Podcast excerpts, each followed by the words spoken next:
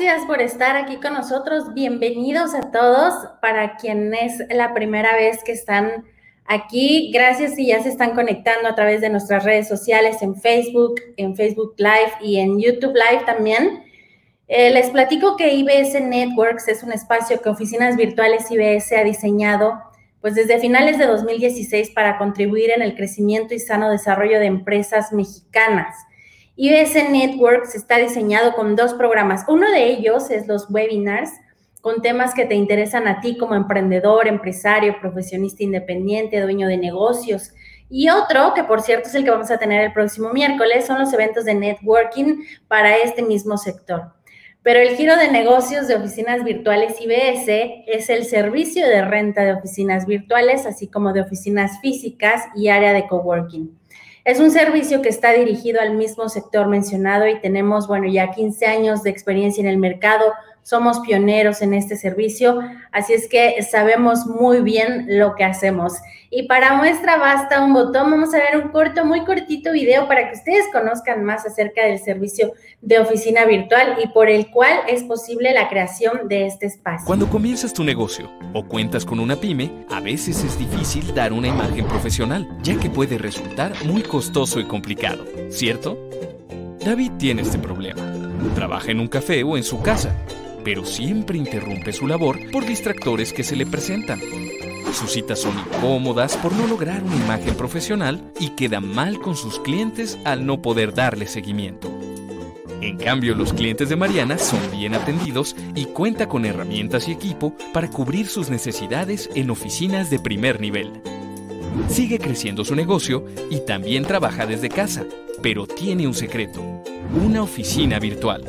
Con una oficina virtual de IBS no tienes que preocuparte por nada, solo por seguir triunfando.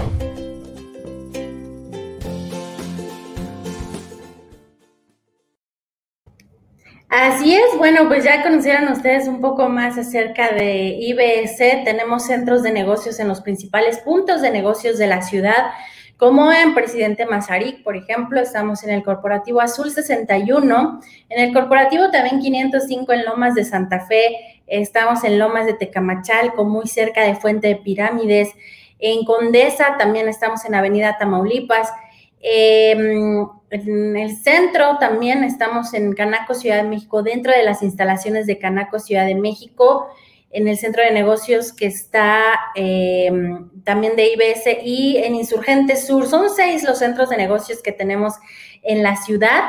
Eh, estamos en Insurgentes Sur, muy cerca de Plaza Inn, de la Secretaría de Economía. Y ustedes al ser miembros de IBS, o si todavía no lo eres, pues puedes utilizar cualquiera de los centros de negocios que tenemos disponibles para ti y también en otras partes de la República, como por ejemplo en Monterrey, en Querétaro y otros más. Si deseas conocer más acerca de este servicio, ingresa por favor a nuestra página oficinasibs.com.mx. Puedes llamar, decir que viste la publicidad aquí en el espacio de IBS Networks. En el 52 93 es el conmutador y también tenemos un correo para ti es eh.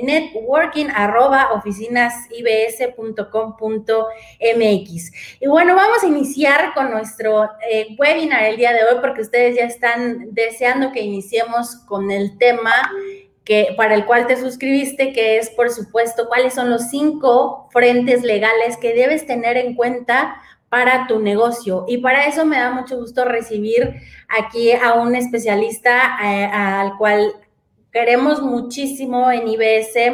Eh, Carlos, Carlos Javier González Robles. Carlos, ¿cómo estás? Me da muchísimo gusto saludarte. Te agradecemos enorme que te hayas dado el tiempo y hayas deseado hacer esta inversión de tu tiempo, de tus conocimientos, de tu experiencia para toda la comunidad de empresarios de IBS. Además que ya eres parte de la familia IBS. Así es, Laurita. Muchas gracias a ti, muchas gracias a toda la gente que, se tomó un tiempito para escucharnos y bueno, pues para mí es un honor estar el día de hoy con todos ustedes aquí hablando un poquito de los aspectos legales más importantes que a nuestro juicio son los que las empresas deben de considerar y ahorita lo vamos a desarrollar como tema. Por supuesto que sí. Y también a los que nos están escuchando a través de Spotify, en Amazon, en Apple y Google Podcast, también les enviamos un saludo. es ya una repetición. Nosotros nos encontramos en este miércoles 22 de septiembre a las 11 horas, a las 11.05 horas transmitiendo, pero ustedes están escuchando el podcast seguramente en otro momento y pueden escribirnos también, llamar y con muchísimo gusto vamos a dar voz a todos sus comentarios, así para quienes nos están viendo a través de Facebook y a través de YouTube. Ahí en la sección de comentarios pueden poner su nombre, el nombre de su empresa, cuál es el giro de negocios eh, al cual están representando, cuáles son sus productos, sus servicios, sus datos de contacto, si desean que, bueno, pues alguien más que los esté viendo y esté buscando lo que ustedes están ofreciendo, pues se pongan en comunicación. Vamos a hacer la presentación de nuestro invitado, de nuestro especialista hoy, pero yo no sé por dónde empezar. Empezar, Carlos, tienes una trayectoria impresionante, eh, tienes un currículum extenso. Me gustaría hablar de todo lo que has hecho, sin embargo, vamos a tener que hacer un resumen. Eh, eres también, yo no sé si ustedes pudieron darse cuenta que se desenvuelve muy bien en la cámara, muy bien en la voz, y es que no solamente eres abogado de profesión, sino tienes también una experiencia, una cierta experiencia, una vasta experiencia en medios de comunicación.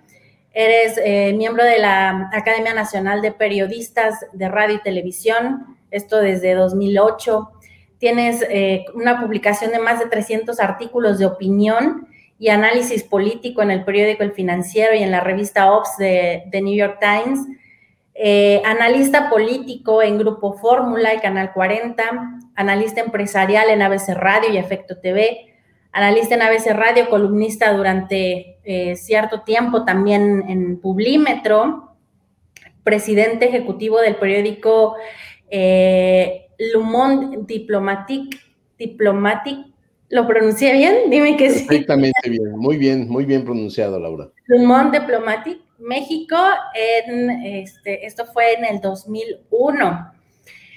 Eh, decíamos que eres abogado de profesión en la Escuela Libre de Derecho.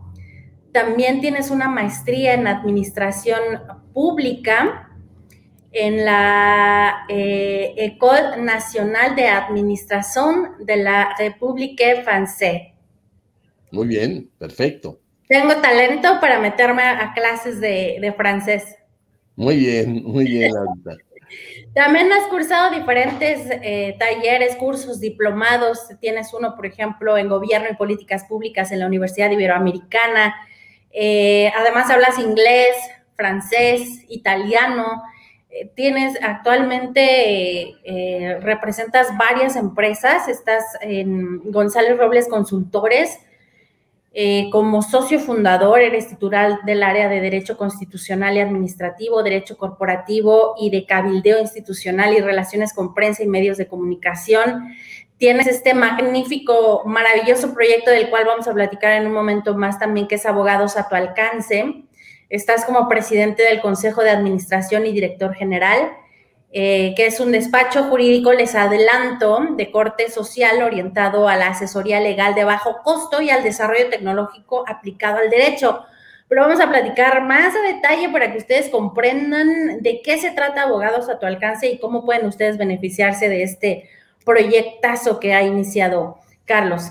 Y bueno, has estado también como secretario del Consejo de Administración para las Operaciones en México de Grupo Novares, que antes era este, Mecaplast, por ejemplo, eh, si ustedes los pueden ubicar, secretario también del Consejo de Administración para su filial en México, en Black and Green, en eh, Grupo Gas de France, también como director jurídico de empresas de distribución de gas natural y de transporte eh, eh, como política laboral y director de estudios, eh, como director de estudios y política laboral en la Secretaría del Trabajo y Previsión Social, también en el Gobierno del Estado de México como coordinador general de desarrollo municipal, subdirector también de apoyo municipal, docente, académico también, profesor en la Universidad Iberoamericana, en el Tecnológico de Monterrey, y yo creo que tú te escuchas todo esto, dices, ¿hace, ¿hace cuánto que no escuchaba todo lo que he hecho a lo largo de mi trayectoria, no?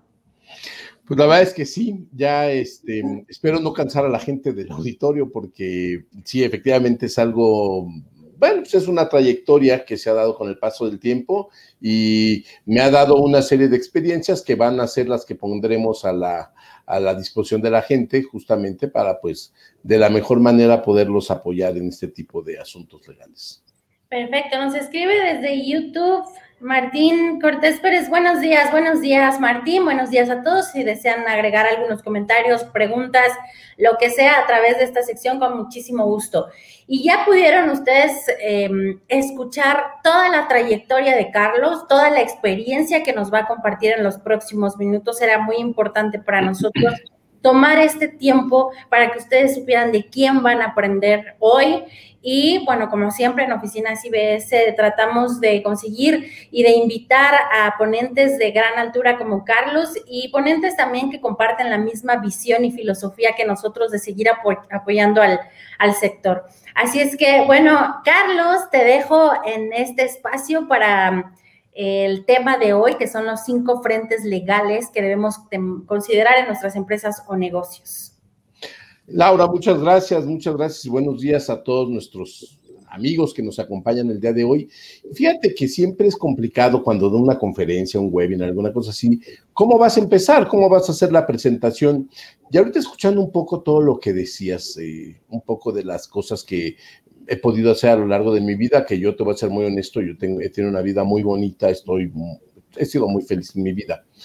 Creo que hay una parte que, que, ahorita me está, me está dando aquí en la cabeza una, una, algo que me estoy realizando, estoy dándome cuenta que es, ¿por qué estudié Derecho? Mira, cuando uno estudia Derecho y tienes 18 años y tienes que elegir la carrera, que a los 18 años, pues la verdad es que normalmente la gente es muy joven para saber qué es lo que tiene que estudiar, por qué lo tiene que estudiar. Yo estudié Derecho por una razón muy importante.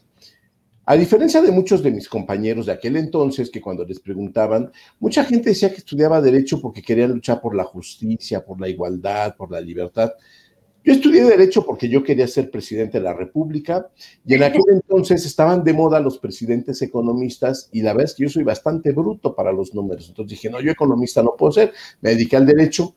Y bueno, con el paso del tiempo, como lo dice ahí parte de mi trayectoria, trabajé en gobierno, estuve haciendo varias cosas, eh, pero al final me dediqué a la consulta privada por diversas eh, razones que se fueron dando y que no viene al caso contar. Y la verdad es que ahora, pasados muchos años, pasadas muchas experiencias, pasados muchos escritos eh, de análisis político que también hago, eh, algunos programas de televisión, la cátedra, que la cátedra es una cosa para mí maravillosa, estar en contacto con los chavos, saber cuáles son sus sueños, de qué manera quieren, quieren ver al mundo, de qué manera quieren ver a México. Yo te podría decir que al día de hoy, a mis 51 años, sí, yo sí estudié derecho y ahora lo digo claramente porque quiero la justicia, porque quiero la libertad, porque quiero muchas cosas que la gente no tiene. El derecho finalmente de lo que se trata es de que todos nos portemos bien. Esa es la máxima de todos del derecho. En el derecho lo que te dicen todas las disposiciones legales es, oye, pórtate bien, no te metes con los demás, como la máxima del presidente Juárez de que el respeto al derecho ajeno es la paz. Oye, pues tiene muchísimo sentido y eso dónde lo vamos a ver? Pues en el respeto de los derechos que tienen los demás, pero no sabemos muchas veces ni siquiera cuáles son esos derechos. ¿Cómo se va conformando el derecho? Pues el derecho se va conformando con función de lo que va haciendo una sociedad o de lo que la sociedad va queriendo como aspiraciones. Yo amo profundamente a mi país, profundamente a mi país y afortunadamente me he encontrado con gente en el camino como tú, Laura, que también amas profundamente a nuestro país y que sabemos que el cambio que tenemos que hacer o las evoluciones que tenemos, que tampoco, eh, algo que siempre le digo a mis alumnos, no somos el peor país del mundo. Por mucho que nos quieran hacer ver o pensar que somos el país, el peor país del mundo, no lo somos. Somos un país bastante correcto, somos un país eh, bastante bueno. La gente de México es gente muy buena, es gente muy trabajadora, es gente que por diversas circunstancias, bueno, a lo mejor malos gobiernos, a lo mejor malas decisiones, tenemos un país en el que tenemos gente que está en, una, en un nivel, en ocasiones de desigualdad y de pobreza que tenemos que ver qué hacemos nosotros para salir adelante. Y es ahí donde cobra importancia lo que nosotros como empresarios podemos hacer. ¿De qué manera podemos aportarle al país? Hay algunos que se dedican a la lucha social, hay otros que se dedican a la lucha política, hay otros que se dedican, bueno, y eso está bien, Qué bueno que tenemos a nuestros luchadores, pero también necesitamos a nuestros empresarios. Nuestros empresarios, que bien es cierto que ahorita en este gobierno han sido empresarios, el ser empresario parece prácticamente un pecado porque pues con una visión totalmente miope, en la cual se considera que aquel que tiene dinero lo tiene porque se lo ha robado, porque ha sido un corrupto, bueno, finalmente este tipo de ideas son ideas políticas que nosotros respetamos, no las compartimos, pero se respetan, pero eso no nos quita que tengamos nosotros que contribuir a nuestro país de la mejor manera posible. ¿Y cómo creo yo que es la mejor manera posible para hacerlo? Yo creo, Laura, amigos, es que lo tenemos que hacer a través de la construcción de círculos virtuosos, de círculos virtuosos en los cuales nuestra propia actividad pueda ayudar a generar para los demás condiciones de desarrollo, condiciones de dignidad, condiciones de empleabilidad, condiciones de felicidad. Y ahí es de donde parte todo. Todo parte de qué es a lo que nosotros nos queremos dedicar. Desafortunadamente, después de la pandemia, pues mucha gente la liquidaron, se quedó sin trabajo y se vieron en la necesidad de emprender por primera vez en su vida. Y a veces pensamos que los emprendedores son únicamente los chavos que tienen entre 20 y 30 años y que salieron de la universidad o que por cualquier circunstancia van a emprender un negocio, pero no. Hay emprendedores que son de 60 años, de 65 años y ellos también tienen que tener claramente definido el por qué los negocios en ocasiones fracasan, en ocasiones tienen éxito. Los mexicanos somos muy dados a hacer los negocios a la confianza, a creer que Perengano no me va a transar porque es mi compadre o es mi hermano o es lo que sea y por lo tanto no necesitamos poner las cosas por escrito. Hasta en ocasiones para los mexicanos en nuestra cultura es de mal gusto el que pidamos las cosas como son, de manera clara, de manera directa. A veces lo tomamos como una agresión. Pero yo les voy a decir una cosa. En términos de negocios, es muy importante que tengamos claramente delimitada cuál es la función que nosotros vamos a ejercer en un contexto social determinado, que en este caso va a ser qué es lo que vamos a hacer en nuestras empresas. Y es aquí donde vienen estos cinco frentes que son muy importantes que vigilemos, porque de estos frentes legales que no son respetados casi por nadie, por razones no de ignorancia, sino por razones en ocasiones de displicencia, de decir, yo no necesito porque a mí nadie me va a transar y porque yo soy mucha pieza para el mundo, que bueno, ojalá que lo sean, pero la realidad es que en ocasiones necesitamos tener elementos de defensa. Mira, como decía Sun Tzu en en el arte de la guerra, si quieres la paz, prepárate para la guerra. Y esto, que puede sonar hasta un poco frívolo, como lo estoy diciendo, la realidad es que esto se refiere a que tienes que tener las armas para defenderte en caso de que tengas que llegar a una guerra. Esperamos nunca llegar a una guerra. Y bueno, la empresa, como todos sabemos, en el régimen jurídico mexicano, que además es un régimen común en casi todas partes del mundo, las empresas o personas morales son personas que se crean a través de una ficción legal, es decir, nos ponemos de acuerdo tres, cuatro, cinco personas y decidimos dar nacimiento a una nueva persona, a una nueva persona que es una persona moral, a una empresa que de alguna manera vamos a ser nosotros como los papás. ¿Qué vamos a hacer? Pues hay algunos que son accionistas, hay algunos que son accionistas porque ponen dinero, otros porque ponen trabajo, pero aquí hay una cuestión que es muy importante que sepamos, que esas relaciones entre accionistas en ocasiones son más complejas que las relaciones del matrimonio, porque si alguno de ustedes que nos ve sabe que tiene una empresa y sabe que lo que estoy diciendo es cierto, hay ocasiones en el día que pasas más tiempo con tus socios que con tu esposo, con tu esposa, con tu pareja. Entonces, es muy importante que tengamos claramente qué cosa es lo que nosotros estamos esperando de nuestros socios y qué cosa es lo que están esperando nuestros socios de nosotros, porque de esa manera sabemos claramente qué podemos exigir y qué nos pueden exigir. ¿Y esto dónde lo vamos a plasmar? Pues lo tenemos que plasmar por escrito en un documento que se llama Estatuto o acta constitutiva, que así como los niños tienen un seguimiento en su vida, tienen un acta de nacimiento, cuando se casan tienen un acta de matrimonio, cuando se divorcian, en algunos estados de la República todavía existen las actas de divorcio, en otros lo que hace es que se pone una anotación en tu acta de matrimonio, eh, atrás que dice que ya se disolvió por divorcio, tienes un acta de, de adopción en caso de que adoptes y tienes un acta de defunción cuando te mueres. Las empresas tienen exactamente lo mismo. Tienen un acta de nacimiento, que es su acta constitutiva, que se inscribe, así como nosotros nos inscribimos en el registro civil, las empresas se inscriben en el registro público de la propiedad en el comercio. En cada estado de la República le llaman de diferente manera, pero es eso. Tienes un folio donde tú puedes ver la historia legal de la empresa quiénes han sido los accionistas, por qué vendieron, cuándo vendieron, si hicieron aumentos de capital, si no los hicieron, poderes que se otorgan, que actualmente ya no están obligados a inscribirse en el registro público de la propiedad, pero bueno, se puede ver en las asambleas que se otorgan. Entonces, bueno, esto, todo esto, es importante que tengamos conocimiento de lo que implica nuestra empresa. Nuestra empresa tiene que tener órganos de gobierno. Los órganos de gobierno de la empresa, en México luego tendemos a tener las empresas muy familiares, en las cuales no tenemos esta usanza del gobierno corporativo, sino el que decide es el abuelito, porque es el más viejito. Pero a veces el abuelito, como es el más viejito, también es el más desactualizado. Entonces toman decisiones basados no en gobiernos corporativos, sino en la decisión de aquella persona que le tenemos más respeto en la familia. Entonces, aquí es importante que conozcamos que las empresas tienen varios órganos de gobierno. El primero y el que es el órgano supremo de la empresa es la asamblea de accionistas. Así se le llama. Vamos a llamarle de manera que todo el mundo lo entienda es la reunión de los dueños de la empresa en la que los dueños deciden qué se va a hacer y qué no se va a hacer, para dónde camina la empresa, para dónde no camina.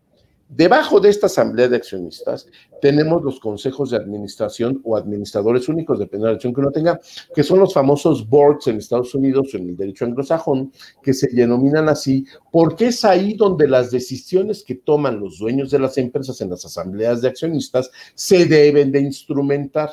Y es importante que tengamos claramente establecido que esos consejos de administración pueden ser conformados por personas que no sean dueños de la empresa. De hecho, es recomendable que así sea. ¿Por qué? Porque estas personas que son de fuera de la empresa tal vez nos van a aportar una expertise especial que ni nosotros ni el abuelito tiene. Una persona que tenga una expertise particular en materia de finanzas, en materia de recursos humanos, en materia de desarrollo tecnológico, lo que sea que sea el core business de la empresa, es muy recomendable que existan estas personas porque tienen una visión que le da frescura a la empresa y que normalmente ayudan mucho al desarrollo de la empresa. Porque ¿cómo lo hacemos? Tenemos una asamblea de accionistas en la que están los dueños, tenemos un consejo de administración en la que están los mismos que están en la asamblea de accionistas y el director general de la empresa es uno de ellos. Entonces, en realidad no hay este diálogo que sirve tanto y que además ahora en el mundo, yo no sé si la gente lo sepa, los fondos de inversión que están invirtiendo de manera importante en los países en vías de desarrollo como el nuestro, ya piden que tengas, entre otras cosas, bueno, responsabilidad social, responsabilidad medioambiental y gobiernos realmente corporativos en tu empresa. Es decir, que no sea la empresa familiar en la que el abuelito decide todo, sino que tiene que haber una estructura en la cual se toman las decisiones. Yo les recomiendo que hagan, ya dependerá, y eso ya es un tema mucho más específico, ¿Qué tipo de sociedad crear? Bueno, hay muchos tipos que eso ya cada uno lo tendrá que ir viendo de manera particular. Ahorita no tenemos el tiempo para hablar de cada una de ellas, pero es muy importante que sepan claramente cuáles son aquellos atributos que van a tener, cuáles son los derechos que van a tener ustedes como accionistas y con respecto a otros accionistas y con respecto a la propia sociedad para que tengamos claramente definido cuál es nuestra actuación, nuestra actuación de cara a la sociedad muy importante que lo pongamos por escrito. ¿Cómo se hace? A través del acta constitutiva que se hace ante un fedatario público, que puede ser un notario público o un corredor público, que las funciones para determinado tipo de sociedades mercantiles son exactamente las mismas, breves diferencias en algunas materias, pero en general es lo que se puede hacer. Entonces, muy importante que tengamos esto de manera muy claramente definida. Bueno, el primer frente es cómo nos llevamos con nuestros accionistas y cómo nos llevamos con nuestro consejo de administración y cómo nos llevamos como empresa con todos esos que son nuestros papás. Tenemos que diferenciar.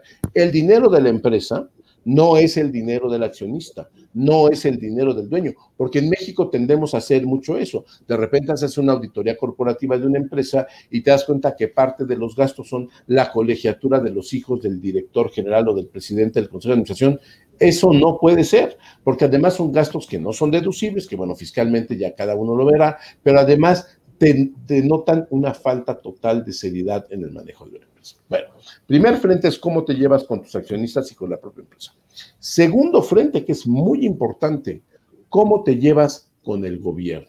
porque el gobierno tiene la capacidad de llevar a cabo actos que en una de esas y de un plumazo despedazan una empresa. Bueno, ¿quién de nosotros no sabe o no ha tenido en ocasiones algún sustito porque te llega algún requerimiento del SAT o del IMSS o de la delegación o del municipio o del gobierno del estado, en el cual te están solicitando una serie de cumplimientos derivados de la normatividad que aplica cada una de las empresas y que no sabemos cómo honrarlo. Bueno, yo creo que aquí la parte más importante y la que más nos da a todos miedo es la parte de las contribuciones. La parte contributiva, que bueno, lo que nosotros este, identificamos como contribuciones son los impuestos, pero hay más contribuciones que los impuestos.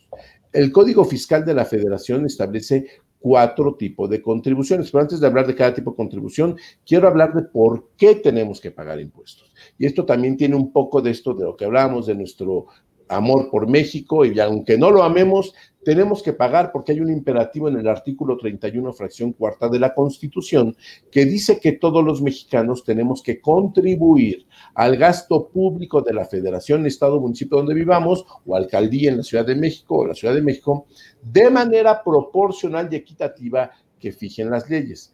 ¿Esto qué quiere decir? Que para poder instrumentar o que el gobierno fije una contribución, no lo puede hacer así nada más de manera arbitraria. Tiene que hacerse a través de una ley. Y no puede pagar lo mismo un rico que un pobre, porque tiene que ser, como dice la Constitución, de manera proporcional y equitativa. Entonces, en realidad la materia tributaria es una materia que es complicada, es una materia muy técnica, pero la verdad es que tiene la posibilidad de despedazar a una empresa en caso de que no lo hagamos. Y digo, si una persona física cualquiera es omisa en el pago de sus contribuciones, se puede ver muy afectada por algún tipo de requerimiento por parte de la autoridad fiscal, pues cuando más una empresa. Ahora, ¿cuáles son las contribuciones que nosotros como empresarios tenemos que estar pendientes de pagar? Primero, pues los impuestos que los impuestos hay de muchos tipos, o conocemos el impuesto sobre la renta, que es propiamente el impuesto que se pagará sobre los ingresos que tengamos, el impuesto al valor agregado, que es el impuesto al consumo, que estos son muy importantes, porque el impuesto al valor agregado son normalmente retenciones. Nosotros nos convertimos en agentes de la autoridad fiscal para nosotros cobrar en nuestras facturas un IVA que no es de nosotros, es un IVA que es del gobierno y que nosotros tenemos que enterárselo en la siguiente declaración en el pago provisional que hagamos. Y esto es muy importante porque muchas veces los empresarios, por razones, en ocasiones por falta de financiamiento, en ocasiones por mala fe y en ocasiones por ignorancia, nos financiamos con esos impuestos que nosotros estamos recabando a nombre del gobierno. Y esto es una cuestión que nos puede llevar a la cárcel inclusive. Es muy importante. Yo les digo algo, si tienen que privilegiar cuál contribución pagar, paguen primero los IVAs y las retenciones que ustedes están haciendo de terceras personas, páguenlas porque esto tiene realmente la capacidad o la posibilidad de volverse una bola de nieve que podemos terminar incluso en la cárcel son los impuestos. también tenemos las contribuciones de seguridad social. ¿Por qué? Porque nosotros como patrones tenemos una obligación que nos fije el artículo 123 de la Constitución de darle a cada uno de nuestros trabajadores salud y vivienda y una serie de prestaciones adicionales. Por ejemplo, si tenemos señoras trabajando con nosotros que están en el periodo de lactancia, pues tienen derecho a tener además una guardería para que sus hijos estén seguros mientras ellos están trabajando. Actualmente la Suprema Corte de Justicia de la Nación ya decidió que para los funcionarios del Poder Judicial de la Federación, también los varones van a poder tener tres meses de descanso en caso de paternidad, pero solamente está limitado hasta el Poder Judicial Federal, pero yo creo que se va a extender para todos. Ahora, ¿qué hacemos nosotros como empresa? Pues como empresa, si nosotros tenemos que dar los 90 días que la Constitución nos impone y la Ley Federal del Trabajo a una persona para que se vaya a tener a su bebé, o tenemos que darle vivienda a una persona, o tenemos que darle salud cada que se, que se enferman, porque más es para el trabajador y para su familia, pues no hay empresa que lo pudiera solventar. Es algo que es demasiado caro. Entonces, por eso se existen las instituciones de seguridad social, como es el Seguro Social, el Infonavit, las Afores y una serie de cosas. Nosotros tenemos que pagar como empresarios esas contribuciones de seguridad social que finalmente las administra el Estado y si algún día alguno de nuestros trabajadores ya no puede trabajar porque tiene una enfermedad, no puede trabajar porque tuvo un accidente de trabajo, porque está en periodo de, de maternidad, es, no se trata de que el trabajador se quede sin ingresos. Lo que se hace es que con todo lo que hemos estado cotizando como patrones, como trabajadores y como gobierno federal a la seguridad social, va a ser el seguro social el que pague por esos salarios que nosotros no vamos a pagar porque vamos a tener que contratar a un sustituto para que cubra la vacante de esa persona que no está. Entonces, sería injusto y sería financieramente inviable que el patrón tuviera que pagar al que, al que no está porque está incapacitado y al que lo está sustituyendo. No habría presupuesto que alcanzar. Entonces, por eso es muy importante que las, que las contribuciones de seguridad social sean cubiertas también en tiempo y forma, porque si el SAT tiene dientes, el Seguro Social tiene más dientes, ¿eh? Y el Seguro Social ha estado en una cruzada ya de esto ya de muchos años, no tiene nada que ver con esta administración, en la cual estaba haciendo una fiscalización muy importante del cumplimiento de estas obligaciones fundamentales que no las dejemos Tercera contribución son las llamadas aportaciones de mejoras. Estas en realidad no tienen mucho que ver con el procedimiento o con el trabajo empresarial. Simple y sencillamente, si ustedes en su calle la van a repavimentar la autoridad, la autoridad tiene la posibilidad de pedirles a ustedes una aportación, porque con, el, con esa calle que se va a pavimentar, que va a mejorar, pues ahí lo que va a pasar es que va a subir la plusvalía de sus casas, pero solamente está dirigida para aquellos que se vean directamente involucrados. Y en cuarto lugar serán los derechos. Los derechos son también contribuciones que pagamos al Estado eh, por las funciones que hace el Estado como proveedor, por ejemplo, de un servicio. Si ustedes van a sacar un pasaporte, pues tienen que pagar un derecho. Si van a sacar una licencia, tienen que pagar un derecho. esta es una de las situaciones fundamentales que tenemos que vigilar como empresa, que estemos bien con el gobierno. Otras que son también muy importantes, por ejemplo, es la materia de propiedad intelectual. Todos queremos tener una marca, queremos ser conocidos, queremos ser reconocidos, porque sabemos que todo esto lo que hace es generarnos mayor prestigio y con ello mayor negocio y con ello mayores ingresos. Bueno, es importante que protejamos nuestra propiedad intelectual, que se da de muchas maneras y es un tema muy extenso por sí mismo, pero sí es una recomendación muy importante que si ustedes están desarrollando algún tipo de innovación, algún tipo de proyecto que consideren que debe ser protegido, acudan ante el INPI, el Instituto Mexicano de la Propiedad Industrial, y registren sus marcas, que pueden ser de muchos tipos, que eso también por sí mismo ameritaría un, un diálogo solamente sobre esto, pero registren sus marcas. Si ustedes son desarrolladores de tecnología, patenten sus tecnologías. Si ustedes son desarrolladores, por ejemplo, de software, registren sus, sus eh, programas de software, que eso se registra ante derechos de autor, no ante el INPI, porque como lo que se registra es un código fuente, el código fuente se considera una obra literaria y se tiene que registrar ante derechos de autor. Pero es muy importante que tengamos esto de manera muy clara. Tenemos que tener también esta protección porque es algo que vale dinero, es algo que en un momento dado nosotros tenemos que eh, aquilatar porque son de los intangibles de nuestra empresa. Pero también por otra razón, porque no faltan los vivales, que si ustedes ya tienen un negocio en marcha en el cual han estado ustedes de manera reiterada haciendo bien las cosas, tienen un reconocimiento de prestigio en el mercado, no falta aquel que se quiere clavar nuestra marca porque nosotros no la tenemos registrada. Hay formas legales para evitar que eso suceda, pero son formas que se llevan mucho tiempo. Entonces, yo creo que mejor, en lugar de esperarnos a que alguien se quiera piratear nuestra marca y tengamos que establecer un proceso legal que va a costar mucho dinero y que les va a quitar mucha paciencia y que les va a quitar una serie de, de cuestiones que le afectan a su tranquilidad, mejor registrémoslo y evitemos eso desde el principio. ¿Qué pasa en el otro lado? ¿Qué pasa si somos nosotros los que nos queremos robar una marca y la queremos utilizar? No exactamente tal cual, si en lugar de ponerle Coca-Cola le ponemos Cola-Coca, creemos que ya con eso estamos salvados. Pues, ¿qué creen que no es así? Porque la ley de propiedad intelectual lo que dice es que tener, si la marca es, se presta a confusión, entonces se considera que estamos nosotros infringiendo dicha ley y en ocasiones se puede llegar incluso al delito de piratería con el cual podemos acabar en el monte. Entonces, muy importante que tengamos claridad sobre lo que estamos haciendo, cómo lo hacemos y de qué manera nos vamos a estar portando. Y bueno, otra parte muy importante, que esa depende de cada localidad, de cada quien, donde esté su empresa, sean muy vigilantes del cumplimiento de las disposiciones municipales, estatales o de la Ciudad de México. Por ejemplo, establecimientos mercantiles. La Ciudad de México tiene una ley de establecimientos mercantiles donde establece que tenemos que tener nuestros permisos a la vista del público. hay gente que no los tiene. Llega una inspección del INVEA y te clausuran. Y luego tienes que ver nada más que tienes que contratar a un abogado para que te quite la clausura, cuesta mucho dinero, hay mucha corrupción. Yo creo que tenemos mejor que eso acercarnos a un experto que sepa y saber cuáles son las obligaciones que tenemos en términos del funcionamiento del local o de la empresa que nosotros tenemos, porque es más fácil y es más barato prever que luego remediar, porque una vez que ya remedias, pues ya tienes aquí una serie. Para empezar, tu negocio ya está cerrado, ya estás multado, tienes que contratar un abogado, tienes que pagar una multa, ta, ta, ta, ta, ta. Y algo que era de este tamaño se hizo así, simple y sencillamente porque no tuvimos la precaución de prever que esto podía suceder. Bueno, eso con respecto al gobierno, creo yo que son los tres factores más importantes que pueden llegar a determinar el éxito o el fracaso de una empresa. Tercer elemento muy importante, que además ahora está totalmente en boga, nuestros empleados.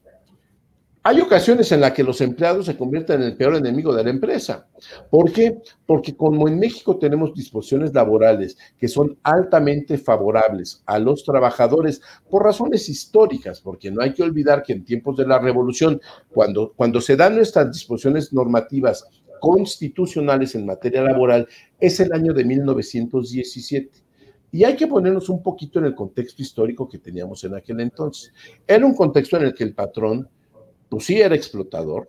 Recuerden las huelgas de Cananea, las huelgas de Río Grande, las huelgas de, de, bueno, todas las que vieron en las haciendas, las tiendas de raya, ¿no? Una serie de falta de respeto, no solamente a condiciones laborables elementales, sino también a la dignidad humana. Ustedes saben que en las haciendas pues habían cosas terribles, el derecho de pernada y muchas otras cosas. Bueno, surge nuestra disposición laboral en la Constitución de 1917 con la obligación de que cumpliéramos una serie de mínimos. Por ejemplo, jornada máxima de ocho horas. Antes de la revolución la gente trabajaba horas y horas y horas. Ya sé que muchos de ustedes me van a decir, oye, pues sí, pero la verdad es que yo nunca trabajo más de ocho, menos de ocho horas, siempre trabajo muchas más. Y la verdad es que esa es una, una ilegalidad. Y nosotros cuando somos trabajadores, pues lo vemos muy mal. Cuando somos patrones, lo vemos muy bien, porque decimos, bueno, si yo le estoy pagando, pues es justo que se quede más tiempo. Entonces tenemos que encontrar un equilibrio, un equilibrio en el cual la gente pues, solamente trabaje ocho horas. También dice la Constitución, porque no está cerrada ni la ley federal de trabajo, si trabajas más de ocho horas, te tienen que pagar tus horas extras a razón del doble o del triple, dependiendo del día y dependiendo de la hora y dependiendo de la actividad. Bueno, Jornadas también, esas son de, las, de los derechos elementales. Dos, contratos, tienes que tener un contrato donde determines claramente este, que va a haber por lo menos un día de descanso. Tres, tienes que tener para los trabajadores lo que les comentaba hace rato, vivienda, salud, que todo eso lo hacen ahora las instituciones de seguridad social con base a las contribuciones que nosotros pagamos. Pero hay partes muy importantes que es ¿Cuáles son las razones por las cuales podemos despedir a un trabajador? Un despido de un trabajador mal hecho es un despido, ahora ya no, pero antiguamente podía quebrar a una empresa. Una pequeña empresa, una papelería, un salón de belleza de estos, se veían involucrados con laudos que eran multimillonarios y no había forma de que los pagaran. Bueno, se limitó a través de una reforma a la ley federal del trabajo, en la cual los famosos salarios caídos solamente pueden ser por 12 meses. A partir del mes 13 solamente se cobra un porcentaje. Porque esto te da la visibilidad de que en un momento determinado tú sabes que tu contingencia por una demanda laboral de uno de tus trabajadores es de solamente un año de su, de su sueldo. Bueno, y digo, solamente un año, y solamente un año es muchísimo dinero, pero la verdad es que la gente tiene que tener esta ventaja de saber en qué te estás metiendo y cuáles son tus posibilidades. Otra de las cuestiones laborales es la cuestión sindical. ¿Cómo vamos a tener un sindicato en nuestra empresa? Tenemos el derecho los trabajadores de sindicalizarnos. Y al empresario pues no le encantan los sindicatos. La verdad es que los sindicatos en muchas ocasiones se han convertido en fuentes generadoras de extorsión para el para el patrón, en el cual el, el, sindicato viene y te pide dinero a cambio de no ir a huelga. Y al trabajador no lo benefician en nada. Bueno, Con las recientes reformas a la Ley Federal del Trabajo, eso está cambiando. Está cambiando porque actualmente ya existe la posibilidad de que eh, los recuentos sindicales se den, se den organizados no por la empresa, sino por el INE lo cual es una cuestión muy importante. Ese no es un cambio menor. Derivó un poco del Tratado de Libre Comercio, del último, del TEMEC con Estados Unidos y Canadá, en el cual lo que pedían los americanos y los canadienses, por una cuestión de ventaja para, para México, tenía una ventaja al tener eh, agarrados ahora sí a la gente de los trabajadores, a los sindicatos, que era una desventaja para los americanos y los canadienses que tienen una libertad sindical absoluta. Entonces, lo que ellos solicitaron es que ahora los recuentos sindicales se hagan a través de autoridad independiente y no por la propia empresa, ni tampoco por la Secretaría del Trabajo, porque estaban sujetos a una serie de corruptelas muy importantes. Ahora lo hace el INE. El más reciente fue el que se hizo de la General Motors en Silao, Guanajuato, con muy buenos resultados. Finalmente los trabajadores ahora tienen el sindicato que quieren y no es un, sindicato charro como los que existen antes. Pero además esto es muy importante, porque aunque ustedes no lo crean, Existen visitas que en ocasiones vienen a hacer los inspectores de la Secretaría del Trabajo y Previsión Social para ver que estemos cumpliendo efectivamente con todas y cada una de estas responsabilidades que nos impone la ley, que tengamos comisiones de seguridad de higiene en el trabajo, de antigüedad, de escalafón, de tas, tas, tas, tas, una serie de comisiones que la ley pide y que normalmente los empresarios no lo hacemos porque no sabemos ni siquiera que lo tenemos que hacer o porque nos suena ya algo muy socialistoide por ahí de los años 40 eh, del siglo pasado, una cosa así.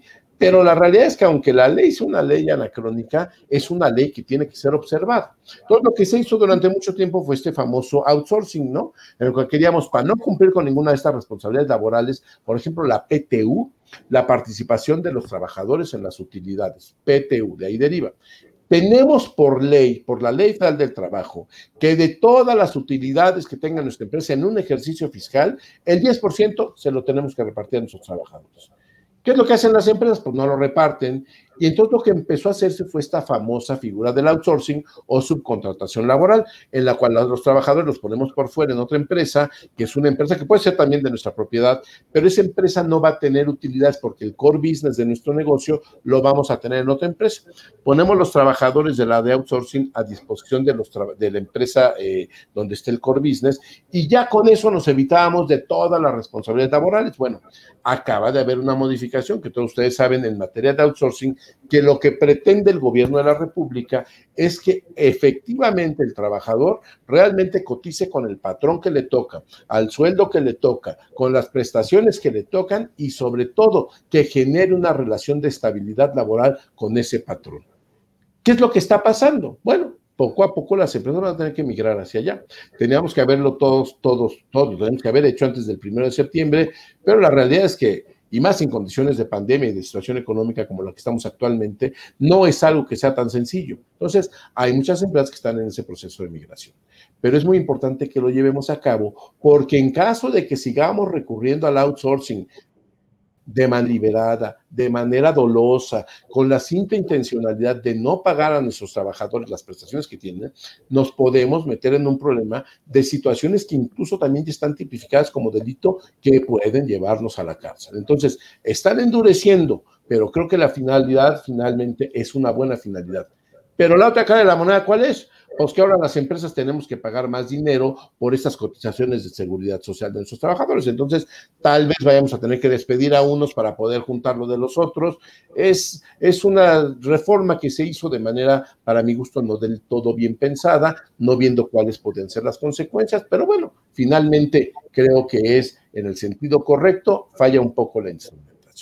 Entonces ya llevamos tres frentes que tenemos que vigilar. Primero con nuestros accionistas, segundo con el gobierno, tercero con nuestros trabajadores. Y nos faltan dos, porque eran cinco. Nos falta con nuestros clientes y con nuestros proveedores. Voy a hablar primero de los proveedores. A veces los proveedores creen que como uno es una pyme o una pequeña empresa, o no es uno un monstruo como Walmart o como Bimbo, uno así, pues uno se tiene que esperar y uno tiene que estar atenido a las decisiones y a las políticas que ellos tengan.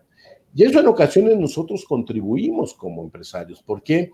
Porque no tenemos el cuidado de definir de manera clara cuáles son los alcances que tenemos en, nuestro, en nuestra relación con la, con la empresa que es nuestro cliente. Bueno, aquí la cuestión es que tenemos que tener contratos en los que definamos elementos muy precisos que el propio Código Civil establece. Por ejemplo, ¿cuál es el objeto de nuestro contrato? Pues el objeto de nuestro contrato es la prestación de servicios profesionales de abogado para la empresa perengana. ¿Cuánto me van a pagar? Pues me van a pagar cinco pesos de manera mensual yo tengo que dar una factura. ¿Cuál es el plazo para el pago? Pues el pago tiene que ser dentro de los siguientes 15, 30, 60, lo que ustedes acuerden con sus clientes que van a, que van a, que, perdón, con los proveedores que ustedes van a, tener que, recibir eh, e, este, este pago. Son cuestiones elementales que tenemos que ir orquestando desde el principio para evitarnos tener sorpresas. Y aquí hay una cuestión que les voy a comentar, que además es un secretito, pero que también siempre funciona. Las grandes empresas nos ven eh, a los pequeños empresarios como fichas descartables, como que pueden simple y sencillamente decir, no les pagues. Hay empresas que deliberadamente no pagan porque de esa manera se financian. Dicen, mira, si esta pequeña empresa yo le debo 200 mil pesos y con 200 mil pesos ya lo estoy secando, no va a tener dinero para contratar a un abogado, no va a tardarse tres años que dura un juicio en la primera instancia, en la apelación y en el amparo, no le pago. Y además, empresas en las que muchos de nosotros compramos. ¿eh? Yo ahorita tengo un, juicio contra una de ellas que vende artículos de mascotas, de cosas de, de, perritos y todo eso, porque de manera deliberada es lo que están haciendo. A un cliente mío no le están pagando y le deben millones porque deliberadamente creen que así lo pueden hacer. Bueno, Acá hay una cosa que les voy a recomendar. Cuando tengan este tipo de problemática, tenemos que equilibrar nuestras fuerzas. Ellos son unos monstruos, nosotros somos pequeñitos o medianos. Yo aquí hay una cuestión que he hecho y que me ha funcionado, que es escribirlo en medios de comunicación. No hay que olvidar que las empresas, las nuestras incluidas, de lo que vivimos y la manera más importante es la reputación. A mí me ha pasado en ocasiones que comentándolo con amigos columnistas, simple y sencillamente sale una nota en alguna columna de un columnista importante, prestigiado, y créanme que el tono de la negociación cambia por completo. ¿Por qué? Porque ya se dan cuenta que tienen ustedes la posibilidad de generar alguna nota que los pueda desacreditar y finalmente como empresarios es de lo que vivimos. Bueno, esto con respecto a nuestros proveedores cuando no nos quieren pagar. Y luego ven nuestros clientes. Nuestros clientes lo que tenemos que hacer es de manera clara también determinar qué les damos y qué nos dan. Yo sé que en ocasiones, dependiendo de lo que cada uno se dedique, pero cuando se trata de empresas que venden al mayoreo o que venden de manera al público en general, pues es muy complicado pensar que si tenemos una tintorería o un la cuestión que tenemos a la gente todo el tiempo, vamos a tener un contrato con cada persona y lo vamos a negociar y vamos a cambiar cláusulas. Eso no va a pasar, porque además eso va en contra de la agilidad propia del comercio y del desarrollo de nuestras empresas. Aquí hay una figura que nos da la Ley Federal de Protección al Consumidor, que son los llamados contratos de adhesión. Uno como proveedor propone un contrato y el cliente sabrá si lo acepta o no lo acepta. Por ejemplo, todos lo hemos visto. Vas a la tintorería y en la parte del reverso del boleto o del ticket que te dan, vienen ahí una serie de cláusulas. En los estacionamientos públicos, lo mismo, atrás del boleto vienen ahí una serie de cláusulas, cuál es su nivel de responsabilidad. Y eso es importante porque de la misma manera que lo hacemos con los proveedores, también con nuestros clientes vamos a tener claramente definidos cuáles son los alcances de nuestra responsabilidad, porque hay que recordar que toda la irresponsabilidad y todas las cosas que nosotros no cumplamos se traducen en sanciones económicas y en pérdidas de dinero. Y yo no creo que haya nadie que quiera ser empresario para perder dinero, bueno, a menos que tengas allá alguna cuestión de que andes lavando lana y todo eso, que bueno, pues sí, sí, sí las he visto también, pero no es lo normal. La gente normalmente lo que quiere es ganar dinero. Entonces, tenemos o tenemos esta posibilidad de no llevar a cabo un contrato individualizado con cada uno de nuestros clientes, sino simplemente hacemos un contrato en el cual las cláusulas las proponemos nosotros.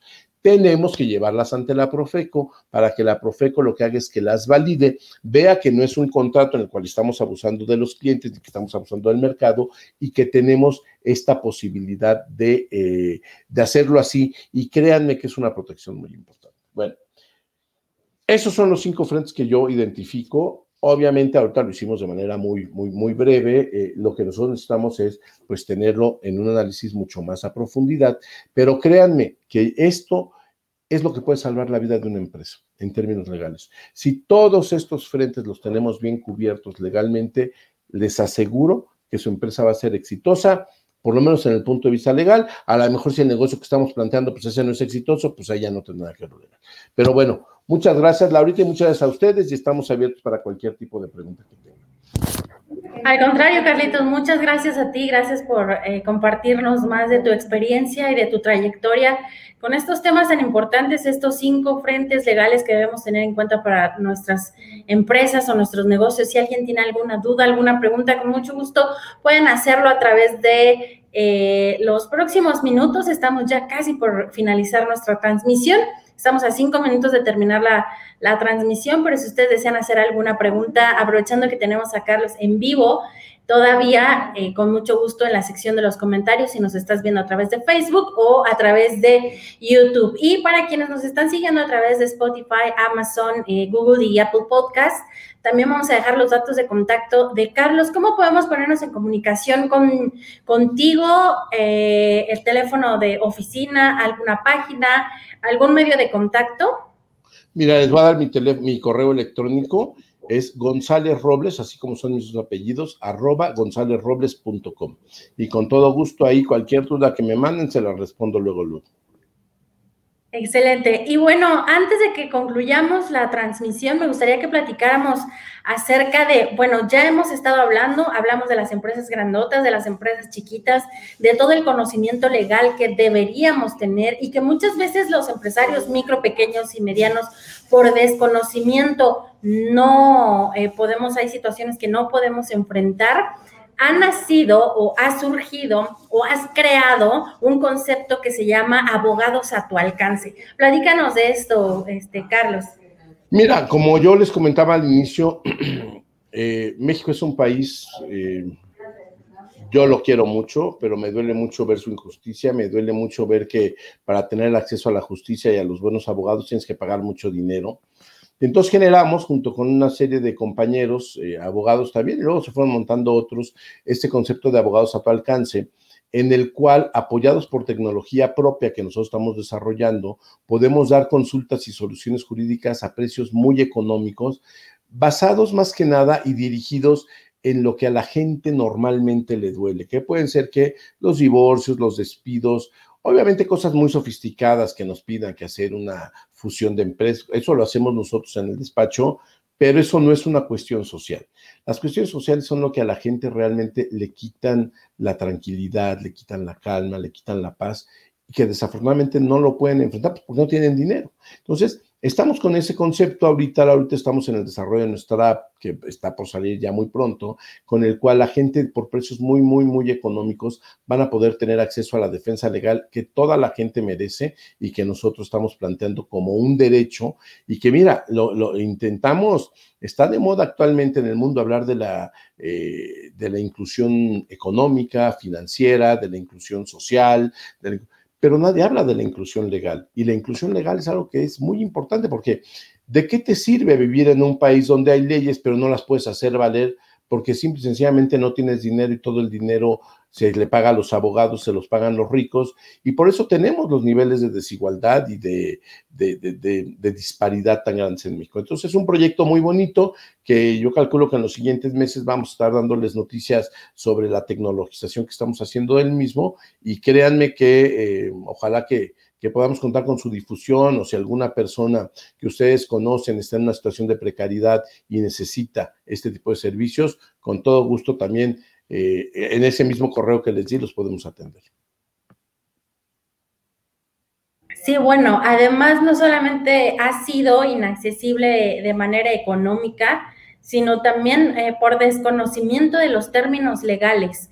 Eh, ¿Cómo me explican a mí que soy, digamos, medios de comunicación, que soy relaciones públicas, yo que fabrico eh, mermeladas o que eh, tengo una maquiladora o que tengo, proveo servicios de marketing, ¿cómo me explican a mí todos los, los temas legales que, necesito entender para defender no solamente a mi, empresa, a mi empresa, sino a mí de manera personal, a mis bienes, a mis propiedades, eh, a mi familia. Y bueno, esto por un lado. Y por otro lado, también mencionabas que son diferentes materias en las que abogados a tu alcance puede apoyar. ¿Cuáles son estas materias?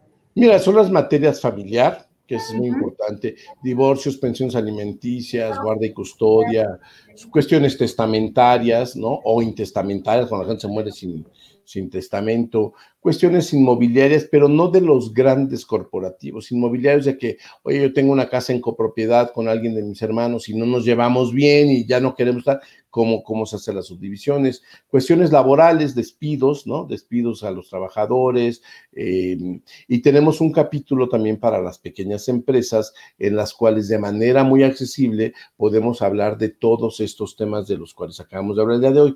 Pero aquí hay una cuestión que hasta puede parecer un poco discriminativa, pero no lo es. Créeme que esto sí tiene una connotación social y por lo tanto, si cualquier persona que tiene una pequeña o mediana empresa instalada en las lomas de Chapultepec o en Polanco nos va a ver porque quiere precios preferenciales para eso, lo más probable es que no vaya a ser.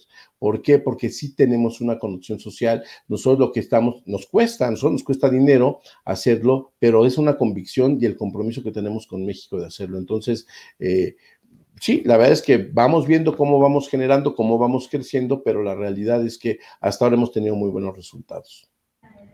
Pues te agradecemos mucho la inversión de tu tiempo, que hayas aceptado la invitación a estar en este programa, en este webinar, al que estamos dirigidos para micro, pequeñas, medianas empresas, profesionistas independientes, dueños de negocios. Eh, prometimos soltarte cinco minutos antes de las 12 porque tienes una agenda muy apretada. Muchas gracias, Laura. Otro compromiso. Y si alguien desea ponerse en comunicación con Carlos, por supuesto puede hacerlo a través también de nosotros en el conmutador 5293-9300 o pueden llamar y pedir preguntar por la empresa González Robles Consultores o con Carlos González Robles y nosotros en IBS con mucho gusto les vamos a dar la, difusión de la gente, de las personas que están tratando de ponerse en contacto con ustedes. Te mandamos un abrazo muy fuerte. Muchas gracias, Laura, y muchas gracias a todos los, los asistentes. Gracias por su paciencia y cualquier cosa que requieran, estamos a sus Claro que sí, el espacio es tuyo siempre que quieras. Cuando nos des la noticia de que sale ya la tecnología de abogados a tu alcance y todo lo que necesites, este foro es tuyo y de González Robles Consultores también. Gracias. Muchas gracias, Laura. Que tengan muy buen día. Muy buen día a todos ustedes y nos vemos nosotros la siguiente semana, por supuesto, una emisión más, un webinar más. No es cierto, la siguiente semana no es webinar, la siguiente semana tenemos networking. Así es que si ustedes desean todavía, em, eh, dice, ah, tenemos aquí, muchas gracias. al contrario, muchas gracias quienes nos están escribiendo por YouTube y por Facebook. También les mandamos un saludo muy fuerte. Gracias por su confianza una semana más. Por acá estamos eh, con ustedes. Y la siguiente semana les decía que tenemos networking. Si ustedes desean participar, por favor, mándenos un correo a networking.oficinacibs.com.mx y nos van a comentar, bueno, cuál es el nombre de su empresa, el giro de negocios, por qué desean participar y con muchísimo gusto los vamos a incluir. Esta sesión no va a ser a través de StreamYard, va a ser a través de Zoom y eh, es eh, cupo limitado solamente 20 empresas, más o menos vamos a estar participando en este networking próximo miércoles 11 de la mañana. El correo es networking o también pueden eh, llamarnos 52 93 93 00 y decir, bueno, yo quiero participar en el networking, ¿qué tengo que hacer? Eh, ¿Cuál es el correo donde tengo que mandar mis datos? Y con mucho gusto nosotros los vamos a registrar. Eh, tenía en, dentro de eh, los anuncios parroquiales que hacerles también. Eh, bueno, también comentarles que este, tenemos una cápsula, una cápsula que nos gustaría mucho que ustedes vieran y regresamos con esto. ¿Cómo una oficina virtual puede impulsar el desarrollo, de, tu empresa y darte la imagen, para tener un negocio, profesional y encaminado al éxito? Comencemos con el Comencemos domicilio, comercial, y que es la ubicación de tu negocio en una de las mejores zonas de la Ciudad de México. Imagina tu tarjeta, con, esta dirección, misma que podrás ocupar, para darte de alta, en, entre otros. Entre asignaremos un número telefónico para tu empresa, para tu empresa, contestaremos forma profesional, según, tus instrucciones. Y te pasaremos, el, recado o la llamada. Tú eres el jefe. Tú eres el jefe. Asimismo puedes reservar por hora, o día, una, oficina, o sala de juntas, en cualquiera de nuestros centros de negocios, que están equipados, con todo lo necesario, para, que tu reunión sea, todo un éxito. Tendrás acceso a nuestra app, mediante la cual, recibirás tus recados y podrás reservar salas de juntas en tiempo real. Todo esto y muchos servicios más por una fracción del precio que pagarías por tener una oficina tradicional y al instante. Nuestro sueño, Nuestro colaborar, sueño, colaborar para verte crecer.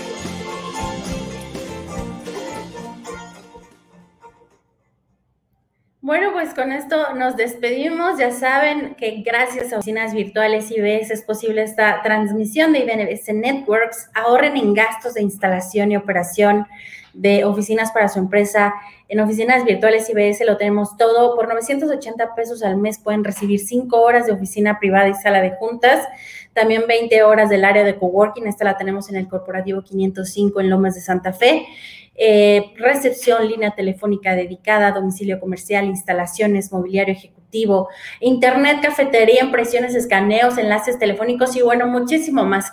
Ahí está la página de internet eh, apareciendo en pantalla www.oficinasibs.com MX. Y bueno, lo mejor de todo es que por cada hora adicional que tú requieras en el mes, puedes elegir uno de nuestros paquetes hechos a tu medida. Más o menos la, el costo aproximado es de 70 pesos por hora adicional.